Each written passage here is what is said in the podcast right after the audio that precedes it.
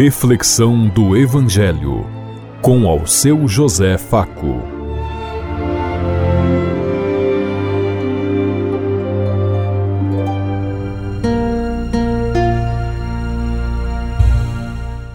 Paz e bem a todos os ouvintes da Rádio Construtiva e todas as emissoras em sintonia conosco e o povo que nos ouve. Queremos levar até você uma mensagem de amor através da palavra de Jesus Cristo Hoje no Evangelho de Lucas, capítulo 1, versículo 46 a 56.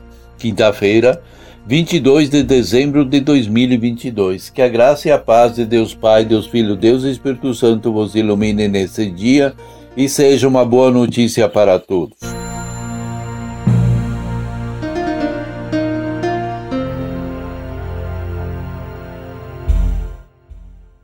O Senhor esteja conosco, Ele está no meio de nós. Proclamação do Evangelho de Jesus Cristo, narrado por São Lucas. Glória a vós, Senhor.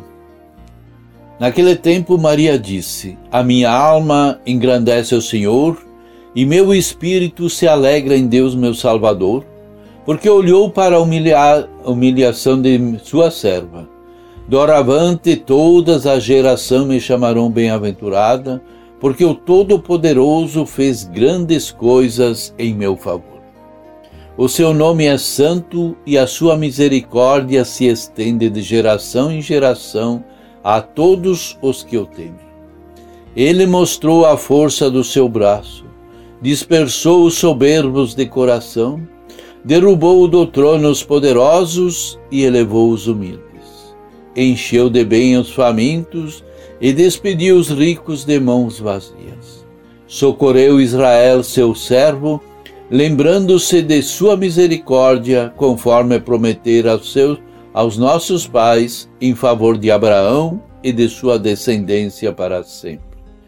Maria ficou três meses com Isabel e depois voltou para casa. Palavra da salvação. Glória a vós, Senhor.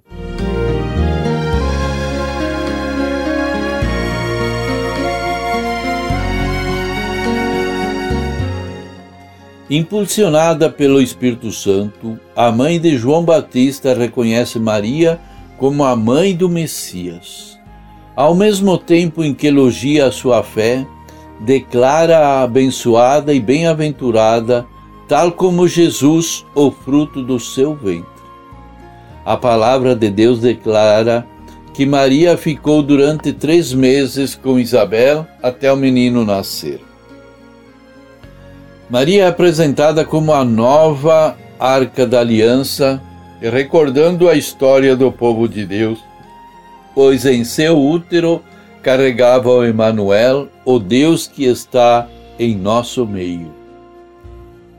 É que da mesma forma como Maria ficou os três meses com Isabel, também o anjo da Arca da Aliança havia ficado durante três meses na casa de Abed-Edom, na caminhada do povo de Deus no deserto, indo para a terra prometida.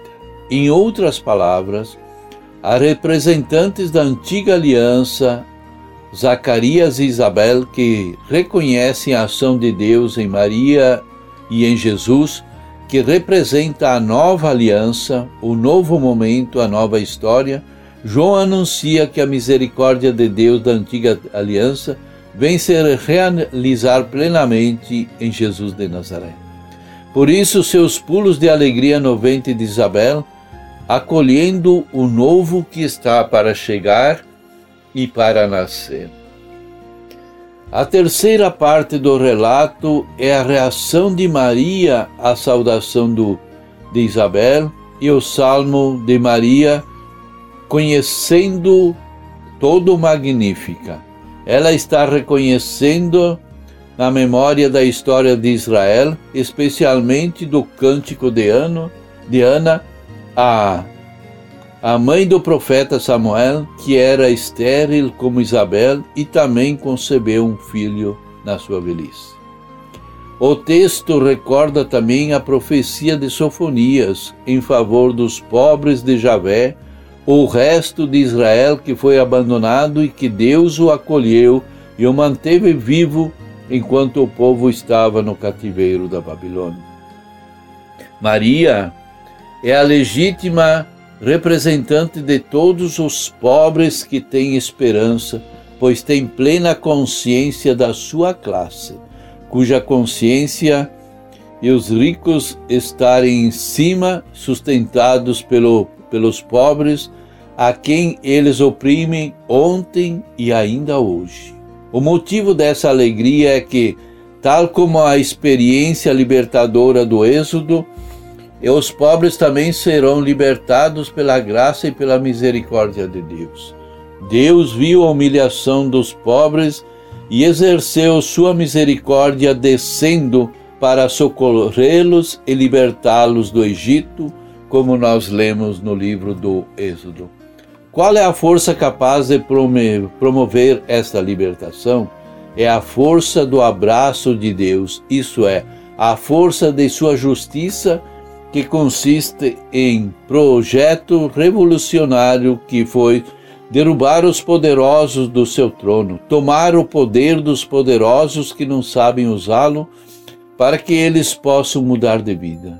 Se antes os poderosos humilhavam os pobres a partir de seus tronos, agora os famintos são exaltados e comem pão com fartura.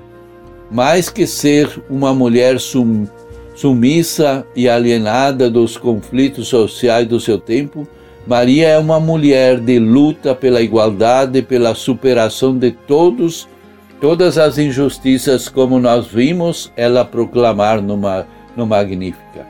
Ela subversiva porque subverte as relações da humilhação proposta e acolhendo, acolhendo a igualdade.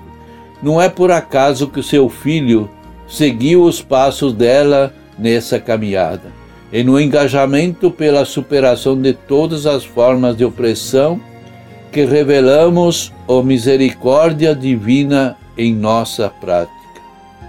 A justiça de Deus se revela em seu agir na defesa dos fracos e contra todos os sistemas que oprimem, sejam eles políticos, econômicos, culturais, ju jurídicos ou ju religiosos.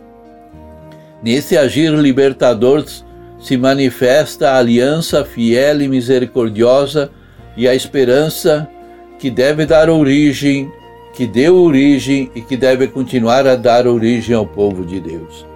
Em seu cântico, Maria de Nazaré celebra a esperança da realização da vontade de Deus que liberta. E mais, convida todas as pessoas discípulos de Jesus, a nos juntarmos a Ele para colocar-nos ao serviço desse projeto de Deus, de modo que também nós se realize a Sua palavra. A ação divina de Maria foi possível porque ela acreditou, ela deu a sua contribuição colocando-se a serviço de Deus e da solidariedade. Mais adiante, quando uma mulher também declarada Maria feliz, Jesus será aquele que feliz, que diz felizes sobretudo são aqueles que ouvem a palavra de Deus e a põem em prática, porque a salvação depende de praticarmos a vontade de Deus e não os nossos interesses. É essa bem-aventurança sua fonte para nós ainda hoje é o único caminho de salvação, fazer a vontade de Deus. Você já experimentou fazer a oração do Magnífica, assumindo o lugar de Maria? Você é suficientemente cristão para assumir o projeto de Jesus e realizar a vontade do Pai? Pensemos em tudo isso enquanto eu lhes digo. Até amanhã, se Deus quiser. Amém.